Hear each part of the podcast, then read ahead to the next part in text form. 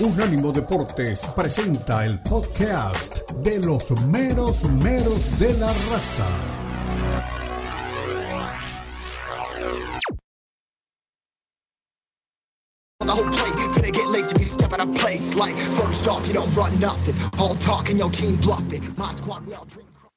Volvemos, regresamos, ahora sí en imágenes. Yo sé que habían extrañado este rostro. Estamos en el estrecho mundo del fútbol. Para América a través de Unánimo Deporte, para todos los Estados Unidos y el norte de México. En Europa a través de Catrino TV. Estábamos hablando en el segmento anterior con el Puma, al cual le agradezco enormemente mientras yo me debatía con el tránsito de Miami del tema de la eliminación del Flamengo de la Copa del Mundo de Clubes. Vamos a seguir profundizando en el tema del fútbol sudamericano. Se lanza candidatura mundialista. Sudamérica tiene cuatro países que pretenden organizar el Mundial 1930. O sea, perdón, 1930 fue el primero. Este es en el 2030. Uruguay, Argentina, Chile y Paraguay levantan la mano. ¿Podrán derrotar a Portugal, que se junta con España, y tal vez Arabia Saudita? Dicen que Portugal y España quieren ir con Ucrania. Y que Arabia Saudita, me decía el Puma Reyes, se va a juntar con Grecia y con Egipto. Se terminaron ya los mundiales de un país solo. Le doy la bienvenida a nuestro corresponsal del fútbol de Sudamérica, del Río de la Plata, Matías Vega. Matías, bienvenido. ¿Cómo te va? ¿Hay fe, hay esperanzas en el continente sudamericano para organizar el Mundial 2030 o es solamente una propuesta? ¿Qué tal? Bienvenido. Buenos días, compañeros. Qué placer estar acá con ustedes. Eh, bueno, depende de lo que quiera hacer la FIFA, ¿no? Si aplica el sentido común, la Copa del Mundo se tendría que jugar en Sudamérica. Qué mejor que 100 años después de la primera Copa del Mundo, eh, participando dos países que tienen nada más y nada menos que cinco Copas del Mundo eh, tendría que venir a Sudamérica. Ahora la pregunta es, ¿aplicarán el mismo método la FIFA que aplicó para elegir a Qatar? ¿Van a empezar a hacer esos juegos de sobrecitos mandándoselo a la gente que vota de la FIFA? ¿O vamos a ser un poquito más transparentes? Yo creo que van a, tener que ser obligatoriamente un poco más transparentes, Matías, porque todo ese juego ya se descubrió.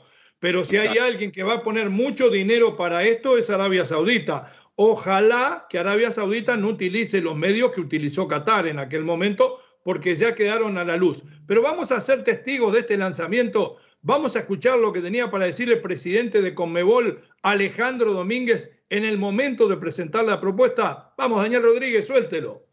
Si nosotros te nos damos la oportunidad de pensar en lo que generó el fútbol para nuestros argentinos, para los argentinos, para las argentinas, cuando todos trabajamos en el mismo sentido, cuando todos queremos lo mismo, cuando todos estamos convencidos que no hay adversidad que nos pueda detener, se logran los objetivos.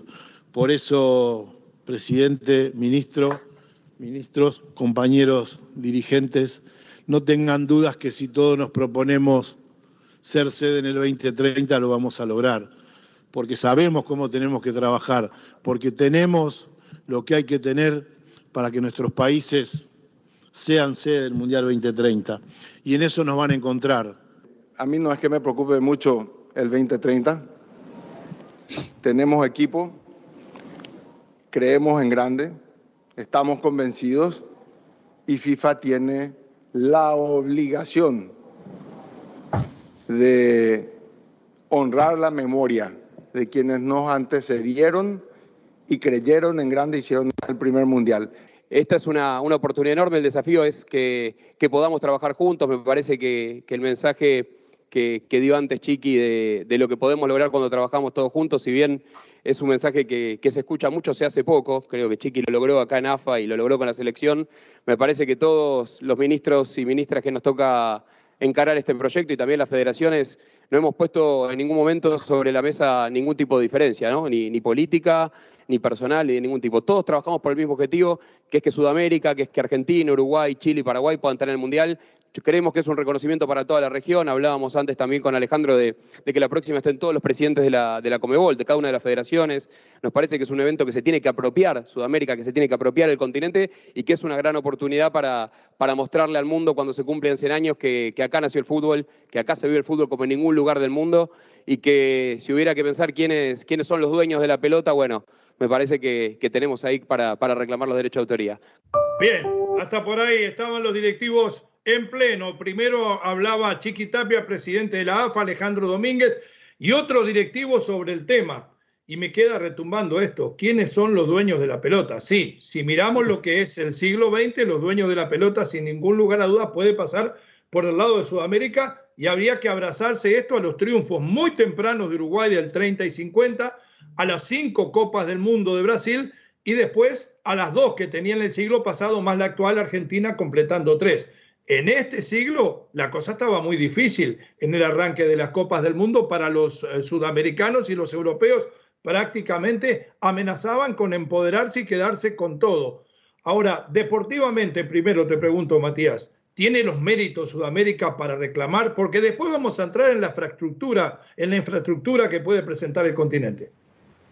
Yo creo que sí, tiene los méritos. Si se lo plantean y hacen bien eh, el trabajo de los que están a cargo de y están pidiendo la candidatura del próximo Mundial 2030, eh, ¿por qué no? Eh, tendrían que trabajar seriamente, empezar desde ya, porque también a nivel de infraestructura no sé qué bien estamos. Así seamos cuatro países, no tenemos la infraestructura que vimos en, bueno, que pudieron armar los árabes en, prácticamente, prácticamente pocos años y comparándolo con Arabia Saudita sabemos que no competimos también.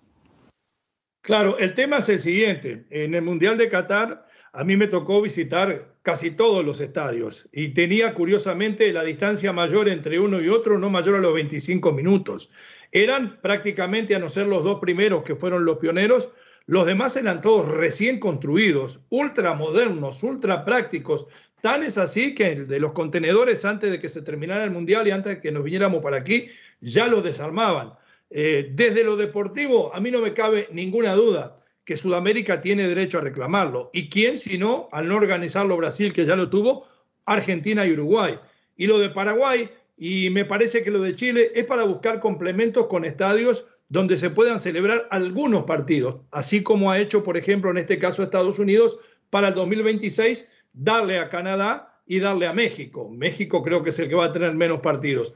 De todas formas, si miramos pura y exclusivamente lo deportivo, miramos lo lírico y miramos lo histórico, miramos el fútbol con el espejo del siglo XX, tenemos que decir que los méritos están hechos y qué mejor de que se termine en el Estadio Centenario como se terminó el primer campeonato, este del 2030.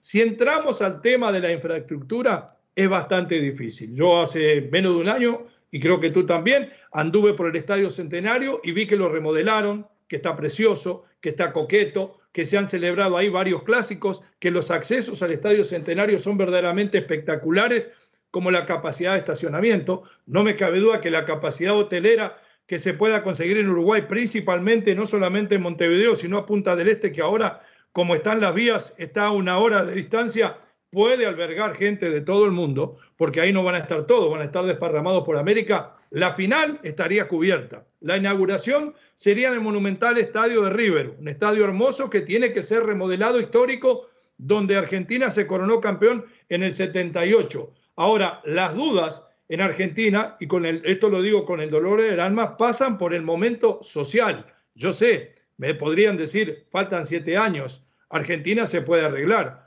Ayer escuché a un periodista argentino hablar objetivamente y decir que Argentina necesita 30 años para la reconstrucción. Nadie pide que el país viva la bonanza económica, porque también en su momento se realizó en Sudáfrica, donde el país está dividido en dos polos, en lo económico ahora como antes lo estaba en lo racial. Pero la posibilidad de que se juegue algún partido en los dos estadios que tiene Asunción del Paraguay. Eh, Santiago de Chile tiene un par de estadios buenos, también después está el del Everton de Viña del Mar y varios más. Las distancias no pueden ser a lo mejor enemigos de organizar esto.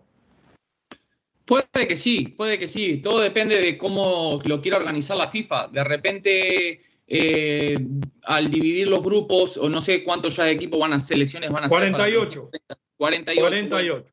supongamos que haga un grupo de selecciones que jueguen solamente en Argentina y Uruguay para que las distancias sean más cortas y después otros grupos mandarlo a lo que es Chile y Paraguay para tratar de acortar esa distancia y que no tengan que viajar, jugar un partido en Uruguay, otro en Paraguay, otro en Chile. Yo creo que si aplican la lógica van a hacer eso, van a tratar de dividir los grupos que jueguen eh, su, primera fase, digamos la fase de grupos, en distancias cortas, no más, que no haya más distancia entre, por ejemplo, Uruguay, Argentina o Chile y Paraguay que están un poquito más cerca.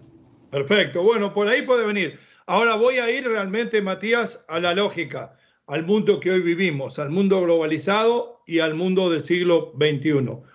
Qatar ya dio muestras de que los países árabes pueden organizar y muy bien un mundial. A mí me ha tocado estar prácticamente del 94 para adelante en casi todos y fue de los mejores que me tocó ver, inclusive mejor organizado que el que se organizó en Rusia. A mí me parece que si se llevaron a Cristiano Ronaldo, que si intentan llevarse otros jugadores importantes, va a ser muy difícil que Arabia Saudita le quiten la organización del 2030. Ojalá me equivoque. Después de la pausa nos vamos a meter en el tema de las selecciones rioplatenses y en el Real Madrid. Argentina busca amarrar Scaloni, pero Matías nos trae información. Hay trabas para que renueve el campeón del mundo, ¿no? Formación caliente, ¿eh? Bueno, calentita, entonces. Vamos a afrontar el segundo mate y volvemos. Argentina, Uruguay, el Río de la Plata, sus selecciones, sus entrenadores y el partido de hoy del Real Madrid estará sobre la mesa. Pausa, estamos en Catrino, estamos en Unánimo, entramos por el estrecho mundo del fútbol. 305-600-0966, el número de contacto con la raza. Llama, deja su mensaje, nos llama en línea directa o nos manda vía Twitter el mensaje para leerlo aquí. En el último segmento le prometo que los vamos a poner a todos. Ya regresamos.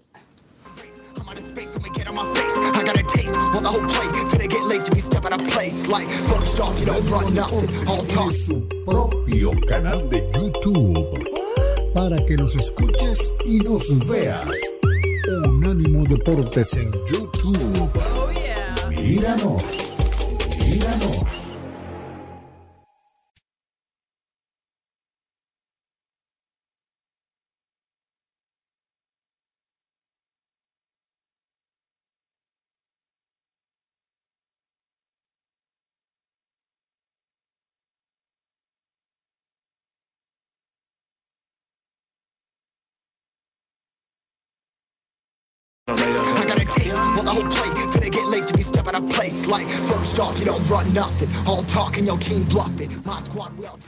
Estamos de regreso en el estrecho mundo del fútbol a través de Catrino TV para España, para Gibraltar y a través eh, de Unánimo Deportes en toda su plataforma para los Estados Unidos y el norte de México. 305-600-0966, número de contacto con la raza. Usted me tiene que responder. ¿Quién le gusta para técnico de México? Le gusta Diego Coca, que parece que ganó algunos metros. Le gusta, le gusta Guillermo Almada, que parece que se retrasó. Elegiría un mexicano y entre ellos están Nacho y el Piojo cabeza a cabeza. Bueno, después me lo contesta y yo lo leo en el último segmento. Ahora seguimos hablando de entrenadores. Todos dábamos por descontado, Matías, que después de levantar la Copa en Qatar, Scaloni seguiría siendo el gran Leonel el técnico de la selección, que podría ser un matrimonio hasta de por lo menos dos o tres procesos largos. Pero parece que hay algunos inconvenientes, algunas diferencias. Le han salido otras novias a Scaloni. Usted que tiene los pelos de la burra en la mano, ¿qué sabe de la relación Scaloni y Chiquetapia? Adelante. Recordemos que Chiqui Tapia hace unos días salió hablando de que ya estaba todo hecho, todo hablado y que faltaba solamente firmar y que lo iban a hacer la próxima vez que se encontraran. Eh, al parecer se, filtraron, se filtró información en los últimos días y no está para nada cerca todavía de lo que dice Tapia y hay muchas diferencias. Y acá, señor Leo, le traigo cinco puntos por las cuales el Scaloni no está contento con Chiqui Tapia. Muy bien, señor Matías, adelante. Aquí le traigo las cinco claves, Leo, anote, ¿eh? La primera. Anoto, anoto. La primera, Tapia bancando a Mascherano. Como ustedes saben, Mascherano es técnico hasta, hasta hoy de la sub-20 de la selección. Quedó eliminado, quedó eliminado, no fue ni, al sudamericano, ¿no? Perdió tres de cuatro partidos, cosechó solamente tres puntos y no clasificó al hexagonal final, lo cual fue, un, la verdad, un verdadero batacazo. Pero eh, usted me dice que Tapia pondría a Mascherano por encima de Scaloni como se le jugó con Scaloni en su momento. incluso lo puso. Scaloni en ningún momento quiso a Macherano, más allá de estos resultados. Scaloni quería a su amigo Lucas Bernardi. ¿Quién es Lucas Bernardi? Un exjugador de Newell's, Mónaco, Olympique de Marsella, también dirigió a Newell's de Newell's Old Boys, Arsenal de Sarandí, Godoy Cruz, Estudiantes, entre otros. Bueno, Scaloni siempre quiso a Lucas Bernardi para la sub-20, pero el Chiqui Tapia le impuso a Macherano. Y bueno, este es el punto número uno del enojo de Lionel Scaloni que tiene con Chiqui Tapia. El número dos, señor Leo Vega. Usted recuerda que en el mes de septiembre vino la selección argentina a jugar dos amistosos a Miami, ¿verdad? Sí, no fui, la verdad, no me llamó la atención.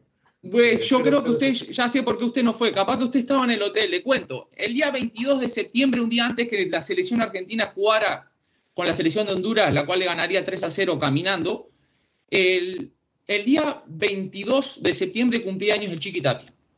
¿Ok? El Chiqui Tapia se encontraba con la selección argentina en el hotel aquí en Miami. El día 23, luego de ganarle a la selección de Honduras, Chiqui Tapia decidió festejar su cumpleaños número 55 en el hotel a la noche. Parece ser que la radio estaba un poquito más alta de lo que debía, muchos gritos, Oh. muchos festejos, y Scaloni llamó a la seguridad del hotel y le solicitó, por favor, que bajaran el volumen. Uh, uh, ¿Al presidente le cerró el cumpleaños? Esto fue lo que pasó y lo que salió a la luz hace unos días. Se presentó la seguridad del hotel avisarla por favor a Tapia que mandaba a decir el técnico de la selección argentina que tenían que descansar él y sus jugadores. Y usted sabe qué le contestó el Chiqui Tapia que se filtró No. en estos días. A eso lo traigo, no sé. A este lo inventé yo y ahora me quiere dar órdenes. Oh, Palabras más, palabras menos.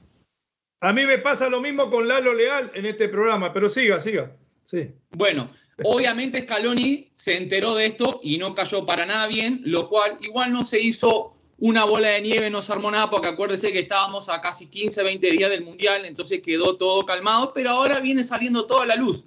Le tengo el punto 3. La presión mediática de Tapia en estos días diciendo que está todo arreglado con Scaloni, poniéndole presión que es un hombre de palabra, que los dos son tipos de palabra y que va a firmar. Cuando Scaloni parece que no le ha dado el sí todavía. Eso le ha molestado mucho a Lionel Scaloni, el técnico actual campeón del mundo con la selección argentina. y recuerde que Scaloni, cuando le preguntaron si dirigiría a España, dijo loco de la vida porque es mi segundo hogar.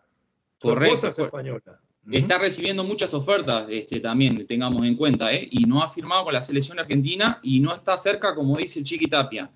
Número cuatro, el enojo de Scaloni por el alto perfil de Tapia. Usted sabe que comenzó la fecha del fútbol argentino y se han dedicado estos dirigentes, incluido Tapia, a salir a las canchas antes del, del comienzo de cada encuentro de la- del, del fútbol local, a pasearse con la copa, a mostrar la bandera. Pero ¿cuántos goles hizo el Chiquitapia? Exacto. Entonces, ese perfil alto no le ha gustado nada a Scaloni, quien usted vio que festejó en su pueblo lo más humildemente, tranquilo, y ahora viene Tapia con todo ese humo, y bueno, a Scaloni no le ha caído para nada bien. Y aquí Y el quinto. el quinto punto, que no es menos importante, el tema del dinero. Ya hablaron de números, obviamente. Ese es el más importante. ¿eh? El más, El más importante. Ya hablaron de números. Obviamente, eh, ellos solicitaron un aumento y los premios por haber ganado el Mundial. Usted sabe que en Argentina existen 5, 6, 7, 20 diferentes cotizaciones de dólar. Sí. Bueno, eh, el Chiqui Tapia quiere pagarle el premio al cuerpo técnico de la selección argentina a dólar oficial. Un dólar oficial son No. 185 pesos argentinos. El cuerpo técnico y Lionel Scaloni quieren que sea pagado en dólar billete. ¿Cuánto se cotiza el dólar billete? 377. ¿Cómo sabe Por usted, dólar. eh? ¿Cómo sabe Mucha diferencia. Eh, Mucha ya lo vi diferencia. caminando por la calle corriente en los kiosquitos, metiéndose a cambiar billetes. Pero entonces usted me dice, para cerrar el tema Argentina, que no está nada cerrado y que si No hoy es- tuviera que dar un veredicto diría que está en duda la continuidad de Scaloni. Hoy le diría 50 y 50, porque no es un problema que hay entre ellos. Son cinco y por ahora, por ahora. Acuérdese que antes del Mundial, eh, la mayoría de estos problemas pasó antes del Mundial, pero como se venía el Mundial y salieron campeón del mundo, todos estaban contentos, todo color de rosas, pero ahora están saliendo las diferencias a la luz y por ahora son nada más y nada menos cinco. Yo hoy le diría que está 50 y 50, ¿eh? Mm, bueno, antes de que se vaya, crucemos el charco, hablemos de Uruguay. Creo que el día 16 hay elecciones en la AUF. Por ahí dicen que Diego Alonso podría continuar. Apareció un candidato fantasma para pelear con el ingeniero Alonso, que es el otro Alonso, que es el presidente. ¿Cómo está la situación? ¿Para qué lado van las aguas?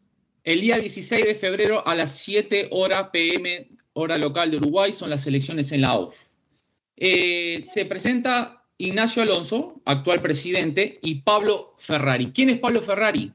Hoy en día, eh, Pablo Ferrari cuenta con 20 años de experiencia en el deporte en nuestro país. O sea, no es una persona que comenzó ayer, tiene mucha experiencia y por eso muchos clubes... ¿Pero dónde estaba? Que yo no lo vi. ¿Qué hacía Pablo Ferrari? Bueno, eh, Pablo Ferrari, lo último que tengo es que es el actual subsecretario de Deportes, uh. ¿ok?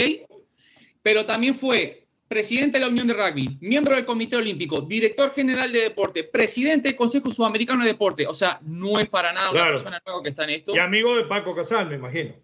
Bueno, él no dijo que sí, pero sabemos que puede, puede venir por ese lado. Y por eso muchos clubes lo fueron a buscar, este, pidiendo que por favor se presente a la candidatura que, en busca de paz política que no la han tenido con Alonso, con Ignacio Alonso, el actual presidente. Pero ¿cómo están las preferencias? Porque sé que vota la OFI, votan los jugadores, votan los árbitros, vota la Divisional C, votan todos.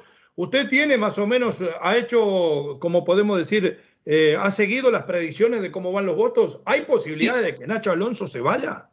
Hay posibilidad de que Nacho Alonso se vaya y le digo por qué. Lo que pasó en el Mundial de Qatar pegó muy fuerte. La gente está muy enojada, tenemos muchos dirigentes enojados. Yo estaba en el hotel de enfrente. Imagínense, la vivito, estuve con ellos, imagínense. Correcto, sabemos que no era para quedar afuera en primera fase, entonces eso despertó mucho enojo y hoy en día está muy apretado, pero usted sabe que en estas elecciones se juega, se juega todo en la segunda vuelta. Para que Alonso ah. gane la primera vuelta tiene que cosechar 51 votos de los 76 posibles, ¿ok? Son muchos. Son muchos. No los va, para mí, no cosecha 51 votos en la primera vuelta. ¿Cuándo sería el balotaje? ¿Cuándo sería la segunda vuelta? El mismo día se va a la segunda vuelta. Y ahí es como empieza, como pasó en las elecciones pasadas, donde salió Alonso, todos los dirigentes a mandar mensajitos, llamar, tomá, dame, eh, tranquilo que yo te ayudo acá, no te preocupes por esto. Y ahí es donde se juega todo. Y me parece que en la segunda vuelta vamos a tener sorpresa, para mi gusto, por lo que estuve preguntando y estuve investigando. No va a ser por mucha diferencia, pero para mi gusto va a ganar Pablo Ferrari. Mire, ayer me enteraba que hubo reunión en el Consejo Directivo de Peñarol, que sabe que ahí tengo mis oídos. Eh, al fin y al cabo, habían directivos que no querían a Ferrari, pero como Peñarol es un club presidencialista, optaron por lo que dijo Ruglio. Peñarol lo respalda. Y en algún momento dijo Cataldi, en una elección de presidente de la Asociación Uruguaya de Fútbol, cuando Amadís Rico le dijo, mirá que el candidato de nosotros para presidente pierde 9 a 1. Y Cataldi le dijo, Peñarol no puede perder, votá por el otro y ganamos 10 a 0 y se dio vuelta. O sea que eh, Peñarol pesa en la decisión. ¿Usted piensa que Peñarol se está jugando para sacar el poder que había denunciado que tenía Nacional en estos tiempos?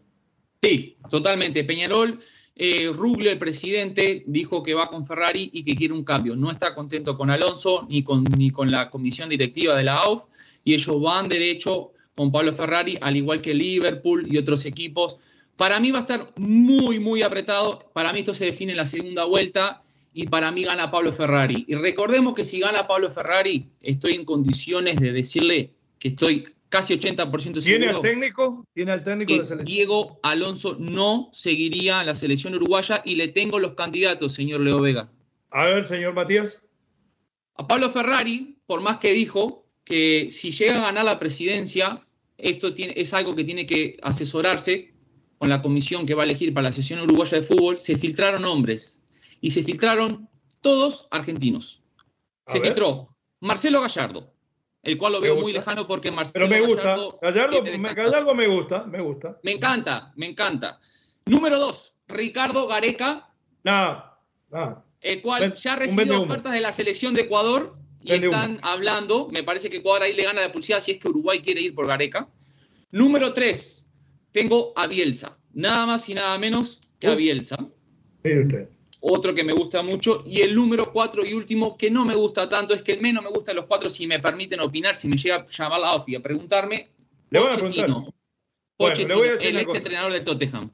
De los cuatro técnicos argentinos que dio, el único que acepto es Marcelo Gallardo porque empezó dirigiendo en Uruguay, terminó jugando en Uruguay y tiene una afinidad con el país. Los otros tres hacemos una bolsa y los tiramos al Río de la Plata. Matías, gracias por su presencia. El miércoles lo esperamos nuevamente aquí con todo lo que pasa en el fútbol de Sudamérica. Un fuerte abrazo de gol, gran trabajo. ¿eh? Aquí estaremos, un abrazo grande, que pasen bien. Perfecto, pausa. Síguelo Vega en la próxima, en el próximo segmento. Llega el Kili directamente desde Madrid. ¡Saludos! ¿Va a ganar el Real Madrid o va a ser un papelón? ¿Qué va a pasar con San Paoli en el Sevilla? Todo eso y mucho más. Ya regresamos.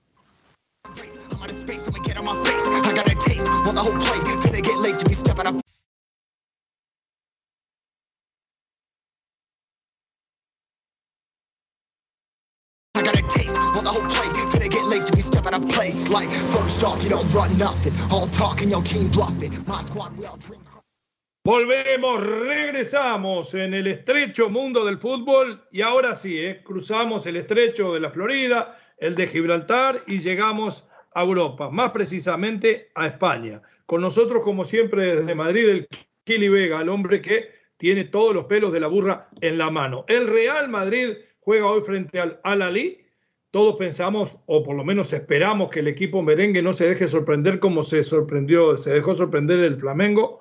Con los buenos días, Gil, con la bienvenida. ¿Está entero el Madrid? ¿Cómo está el plantel para este partido que se juega a las 2 de la tarde del este de los Estados Unidos? Leo, déjame saludarte de dos maneras. Primero, decirte que bien cruzaste el estrecho de Gibraltar y yo eh, haciendo el apoyo a la selección con, con, el busito que me regaló el gladiador Julio Rivas, ¡Qué bárbaro! el equipo llanito. Eh, cuidado. Y la otra, eh, el Real Madrid sin Courtois y sin Benzema, me parece que, que es la, la, mesa del comedor sin las dos sillas de, de la cabecera. ¿eh? Ahora, espere, espere. Pero, pero Courtois viajó, me dijeron, el, y, y Benzema también. El tema es que parece que no juegan ¿Cómo serían sustituidos? ¿Cómo está el plantel? ¿Quiénes van? Rodrigo por un lado, Lunin por el otro, ¿quiénes quedan en la banca? Porque me tiene con curiosidad esto, me salen como las palomitas en el estómago. ¿eh? Sí, sí, la verdad es que el Real Madrid, como sabés, eh, yo cubro muy de cerca el Real Madrid Castilla aquí en, en la capital española y pudieron llevar a tres jugadores de este equipo que, ojo, ah, eh, tienen muy buen nivel, no van a poder ser Benzema y Courtois, pero Claro. sí le puedo decir que va a atajar Lunin, el ucraniano, pero el arquero que fue eh, citado de- del equipo juvenil fue Cañizares, no sé si le suena ese apellido. de- Claro, el hijo de- de- de- del legendario arquero de la selección de Santiago, que ha pasado por estos micrófonos, inclusive en una Sí. entrevista personal de una hora una vez. Gran Sí. hombre, gran, gran, eh, gran, gran arquero y además un hombre con una vida no muy fácil. Qué bueno que este hijo sí le llegó a estar en el Madrid, cosa que él también estuvo, ¿no? Pero no Sí, pudo llegar a ganarse la titularidad. Es verdad, es verdad. El hijo de Santi Cañizares está citado para, bueno, más bien ya está en el Mundial de Clubes. También lo hacen otros jóvenes, como es Mario Martín, un futbolista mediocampista muy interesante, la verdad, que ha jugado todos los partidos en el Real Madrid Castilla. También está Sergio Arribas, un zurdo número 10, de los que ya se ven pocos que en el último partido que enfrentó a la filial merengue contra el Corcón salió como capitán. Y también por ahí este, hay algún jugadorcito más de, de los jóvenes, pero el que parece que va a suplir a Benzema en la delantera va a tener que ser Rodrigo. El- la posible alineación que dan A ver. varios medios allegados es el ucraniano Lunin en la portería, Carvajal, Nacho Rudiger y Camavinga sigue ahí de improvisado lateral rompiendo Lateral.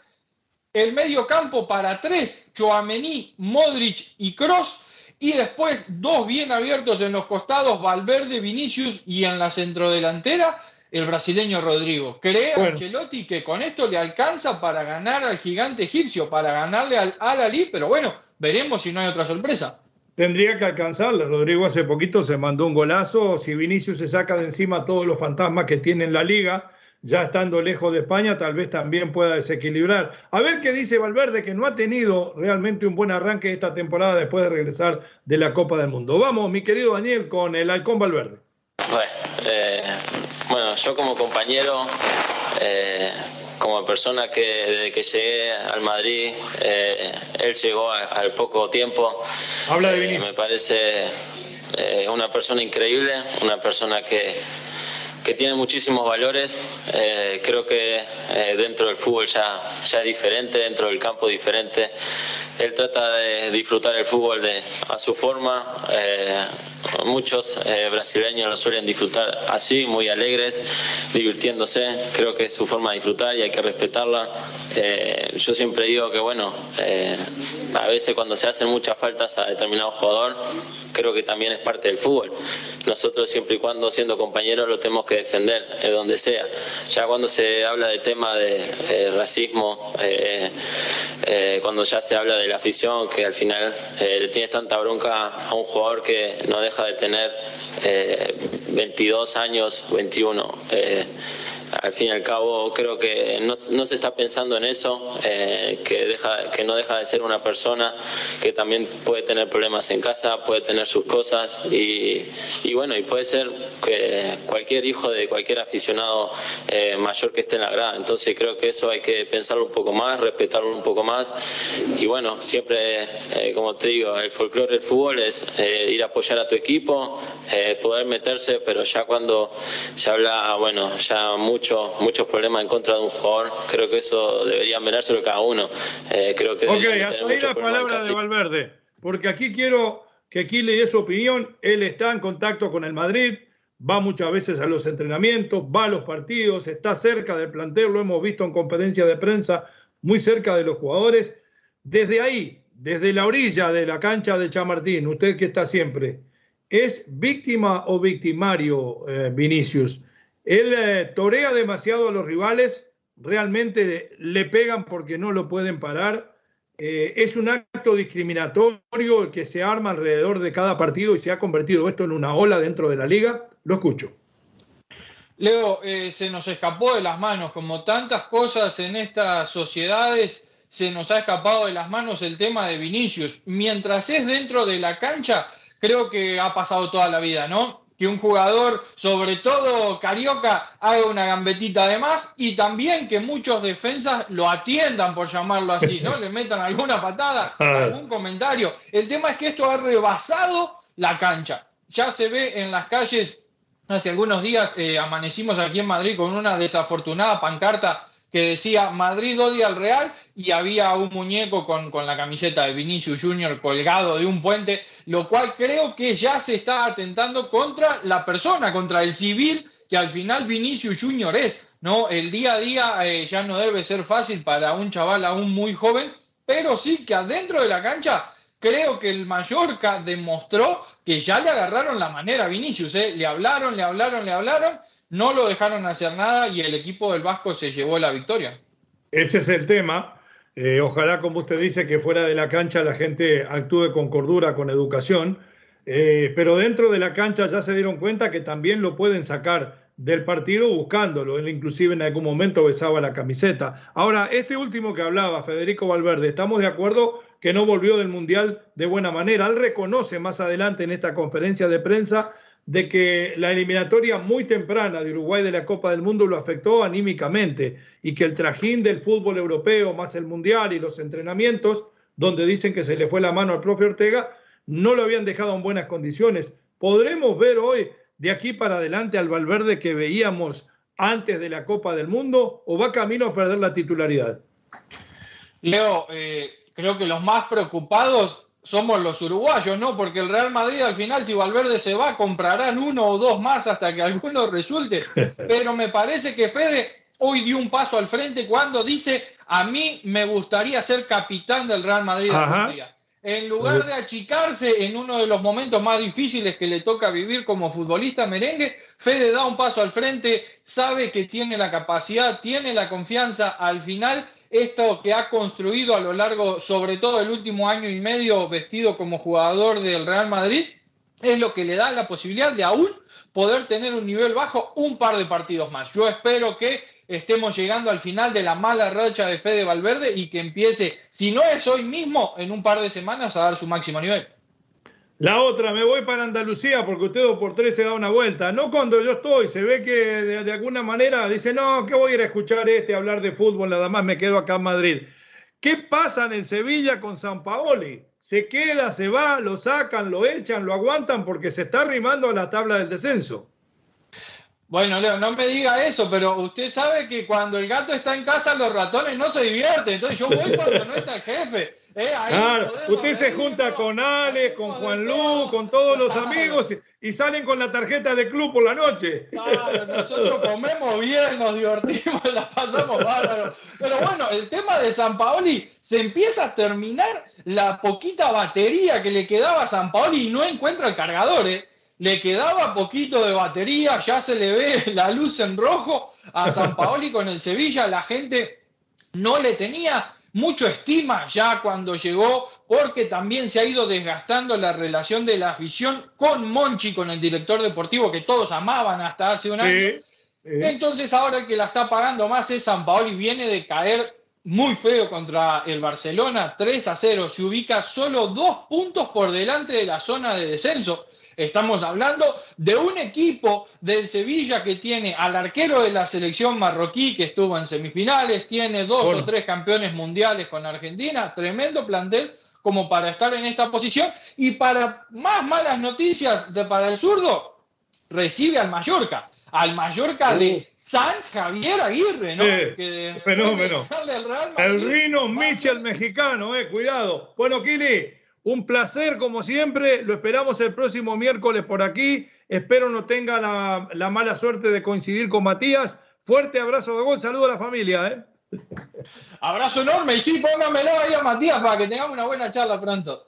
Perfecto, así pasó en Kili Vega directamente desde Madrid. Toda la verdad del equipo merengue, la verdad del equipo de Sevilla. Pausa, ya regresamos con los mensajes de la gente. I got a taste. Want the whole plate. Finna get laced to be step out of place. Like 24-7 en las plataformas de TuneIn, iHeartRadio y Odyssey. A-U-D-A-C-Y.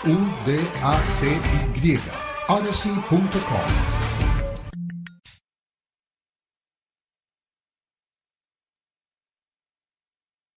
I got a taste, want the whole plate. Finna get laced to be step out of place. Like, first off, you don't run nothing. All talking, your team bluffing. My Volvemos, volvemos, regresamos para el cierre a través de Catrino TV, de Unánimo Deportes en todas sus plataformas, para América, para España, para Gibraltar y para Europa.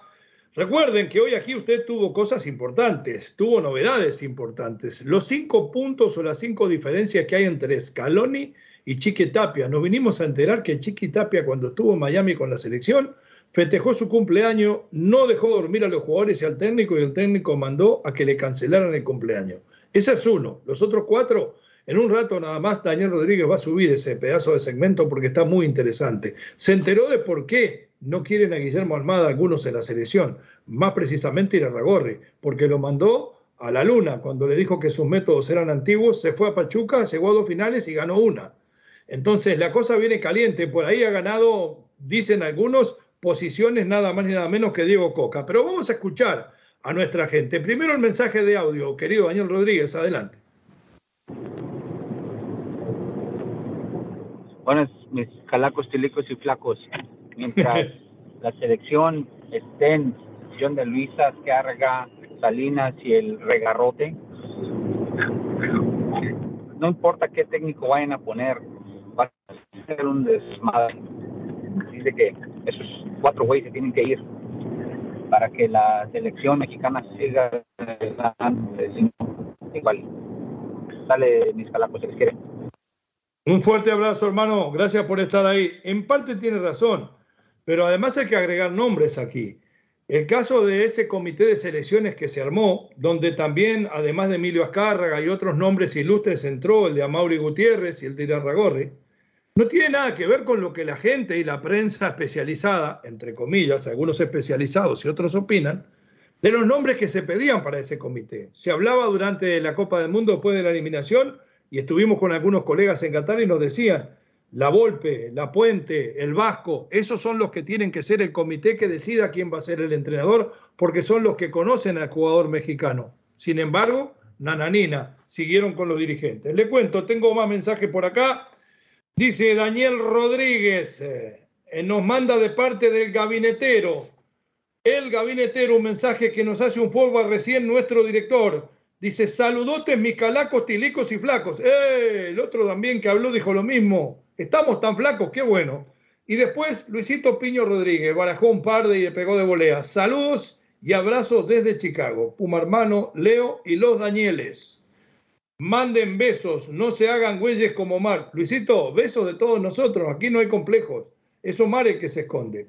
Y después dice por ahí, Leo, no ames, güey. Ames, ya entiende usted, ¿no? Puse todo mi Incontax, el cheque de mi Incontax al Flamengo, porque según tú, ellos iban a ser los campeones y lo dejaron eliminado. Luisito, perdón. Yo también, lamentablemente, perdí bastante. La próxima, no me haga caso. Señores, así llegamos al final de este estrecho mundo del fútbol. Lo invitamos para que mañana otra vez nos escuche aquí y el viernes nos acompañe en los meros, meros de la raza. Gracias, Daniel Rodríguez. Gracias, José Villalobos. Matías Vega, Kili Vega y al gran Puma Reyes que hoy engalanaron esta pantalla. Hasta mañana.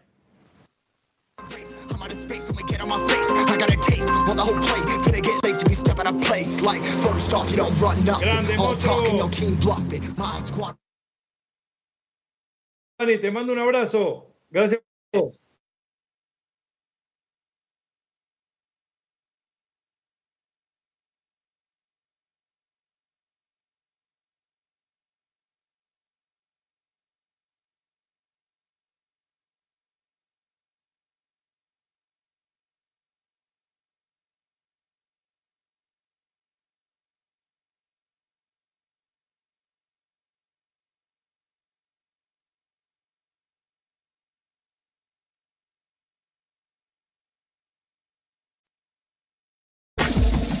Este fue el podcast de los meros meros de la raza, una producción de Unánimo Deportes.